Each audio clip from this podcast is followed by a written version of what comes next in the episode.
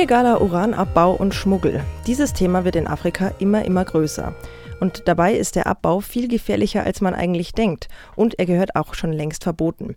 Aber die Atommafia im Kongo interessiert das überhaupt nicht und deshalb werden auch immer wieder alte Uranminen neu aktiviert. Aber ein Mann, der hört nicht auf, dagegen zu kämpfen, auch wenn das für ihn ein ziemlich, ziemlich großes Risiko ist. Und diesen Mann, und da freue ich mich sehr, den habe ich heute im Studio. Welcome to the studio, Golden Misabiko. Merci beaucoup. Well, thank you very much. You're welcome. Mm. Uh, Golden, what I want to know is what was your personal reason to fight against the illegal uranium mining?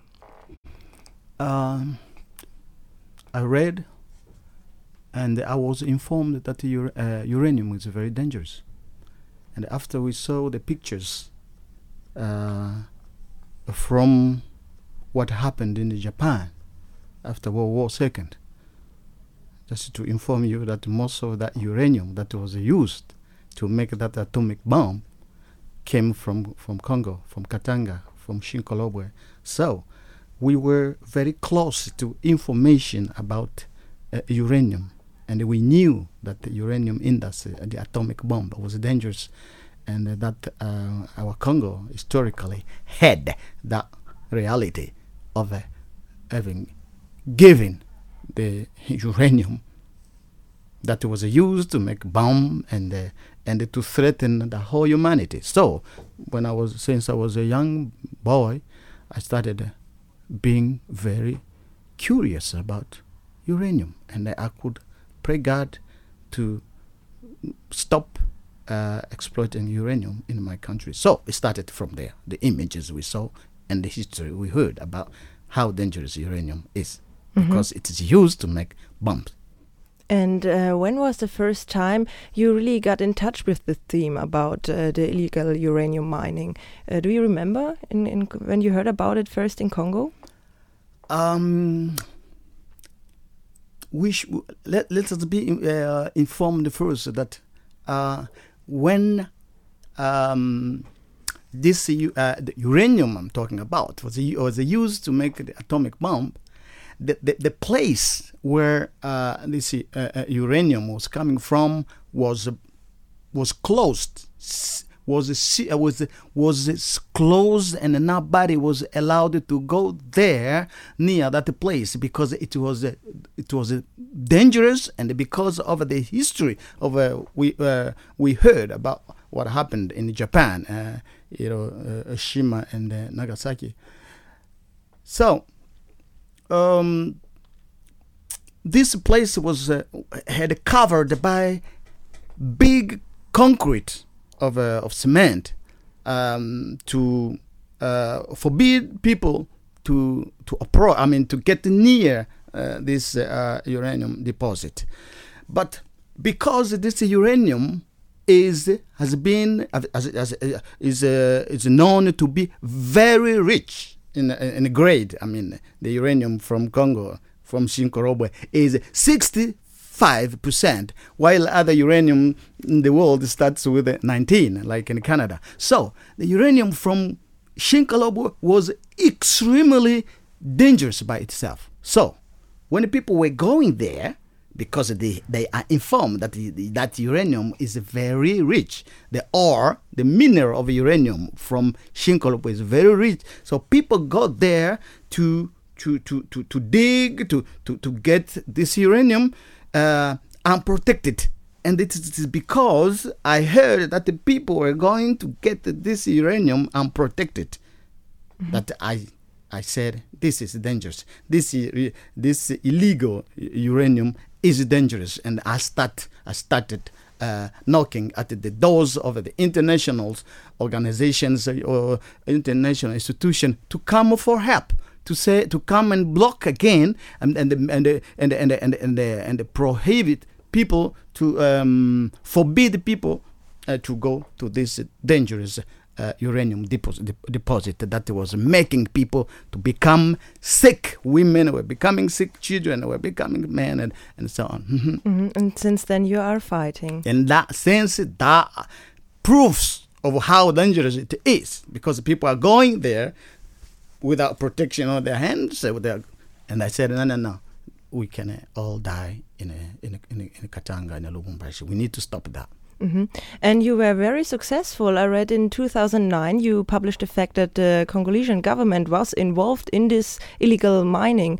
And uh, how could you get informations like that? They are very kept I will answer to this question immediately, but I want to tell you, uh, one first succession, I mean, uh, success was that we made the uh, the UN commission to send, the, I mean, you, the, the UN to send a commission, special commission, to go and see what we wrote. We were being writing about the uh, dangerosity of uh, Yes. of this u- uranium on the Shinkolobwe site. The commission w- was sent by UN from New York and went till Lubumbashi and to Shinkolobwe. So this was this was uh, something good because they read my first report Yes. and they they they heard that uh, something is wrong there. They came there and you know in their in their report they say that they found the mm, the, uh, radioactivity level very high beyond any acceptation of uh, uranium uh, uh, radiation in the world. So they were, they accepted what we had written about how dangerous it was. So um, answering your question about how we managed to get the information about again, we were following minute after minute any development on whatever decision or whatever plan was going to be taken on Shinkolobwe um, uranium uh, situation. We heard that there was intention of allowing a multinational, a corporate, I mean, the, the uh, French um, uh, nuclear industry to go to negotiate a political agreement that would allow this French nuclear industry to explore and to exploit uranium on all Congolese uh, territory. We said we are having a, a serious problem now. First, we don't want uni- uranium to be exploited um, illegally because it's it's dangerous. Now, another company wants to come and uh, and exploit the same uranium uranium we think is dangerous now legally. I said no. This is all. This is this is the same as if it was illegal, because this uh, the, this French nuclear industry is not doing much.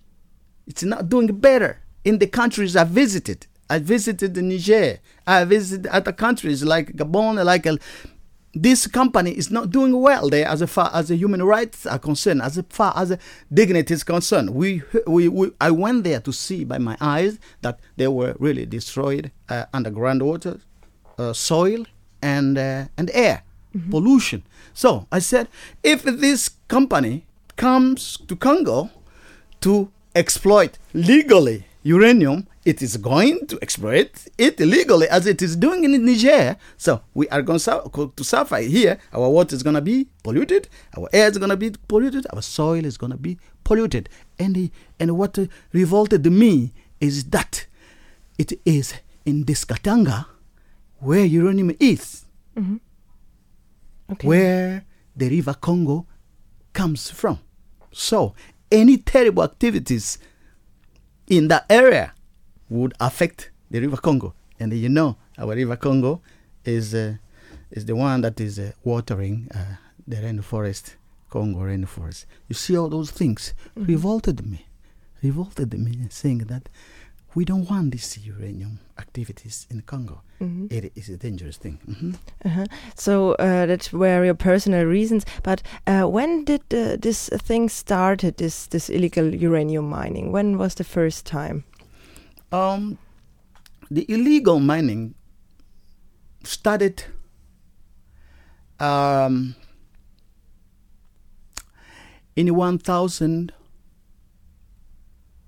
um, 996 it was when Mobutu um, was being threatened by uh, the Laurent Kabila's rebellion that was was coming to overthrow him. So, as Mobutu was was isolated diplomatically internationally. He was isolated. He was asking the world to give him weapons to fight against the rebellions that were being backed by Uganda, Rwanda, and the Burundi. But the world was refusing. So Mobutu was was isolated, was was was under kind of an embargo because of his dictatorship. So when the Laurent Kabila's rebellion was moving forward Kinshasa, then Mobutu allowed to open the uh, this mine that was closed after World War Allowed a corporate corporation, I mean, a, a, a, um, an enterprise, a company, to approach or to reopen this concrete and exploit and take uranium and, and sell it in order to get uh, weapons to fight against uh, uh, the re- uh, rebellion that was uh, coming to overthrow him. Mm-hmm. So it was in to in in the 19 96. Mm-hmm. Yeah. But this did not work. And ever since, this, uh, this place of rich uranium, 65% of a concentration, has been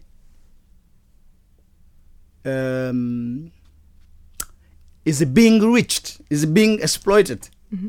either by um, artisans or by these uh, illegal uh, ex- exploiters. Mm-hmm. And most of illegal exploiters are being supported by the officials of uh, the Kinshasa regime. Mm-hmm.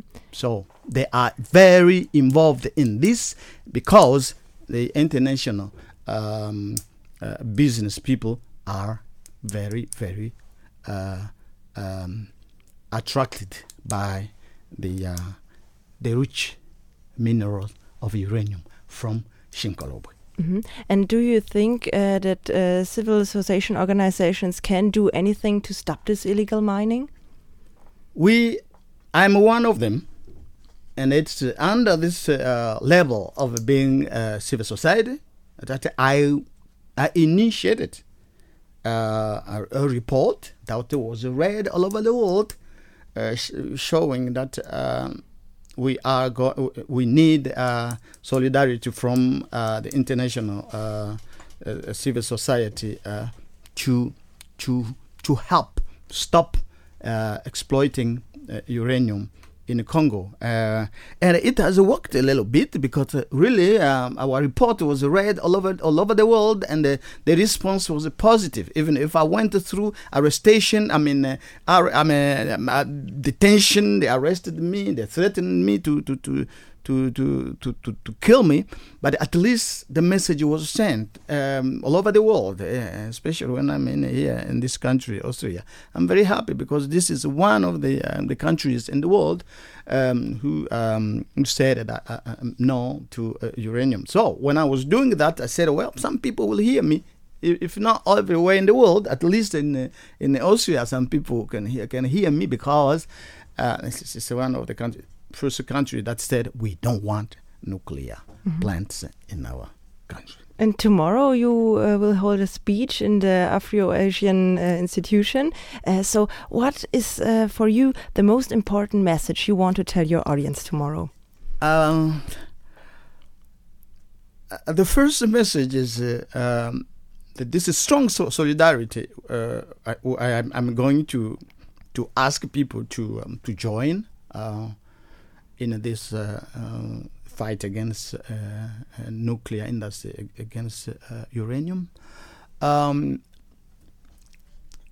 the um, the other the other call, I mean, the other um, thing I'm expecting my my my um, audiences to, to to to know is that um, we are coming with a concrete uh, a concrete uh, message uh, to say we want the UN and the whole international community to to say leave um, the African uranium underground. Mm-hmm. We don't want to hit it uh, on ground because it is threatening Africa. It is it's threatening the whole world. Not only where it is being explored, not only where it's being exploited, even where it is being used in the nuclear plants, mm-hmm. whether civilian or uh, military. Uranium t- itself is, al- is already a bomb. Where when it is brought up on in, in, in the air, it becomes a bomb by itself. So the message is to ask all of us or those who are going to be listening to to my humble message to say we have a danger thing that we need all to combat and that thing is uranium which we want to live underground Yes, it will be a very interesting speech tomorrow. And uh, I have one last question to you. What's your personal wish for for the future of Congo? We want the Congo to be run by a responsible leadership, a person who has in mind dignity of a human of a, of a human being, a person who has um, some connection with the work of a civil society, the work of a of, of a, of a of a human right, of dignity, the person who can help to manage the natural resources of the country and to make the country not the last country in the world, but one of the first countries in the world as far as a human dignity, as far as a social development, as far as a respect for, for especially for women is concerned. We want that man to take power in the Congo, and we are going to accompany him. It can be anybody else, it can be I don't fear to be among those who can run that country because I know the danger of a of a of a lack of a leadership. So um, I want a person who is responsible, who is who, who has this spirit, like uh, as I'm saying, to be the person who can run that Congo. Will be for the uh, the security of Congo and the security of the whole world because he is not going to sell uranium, this rich uranium, to people who who are going to endanger the whole world.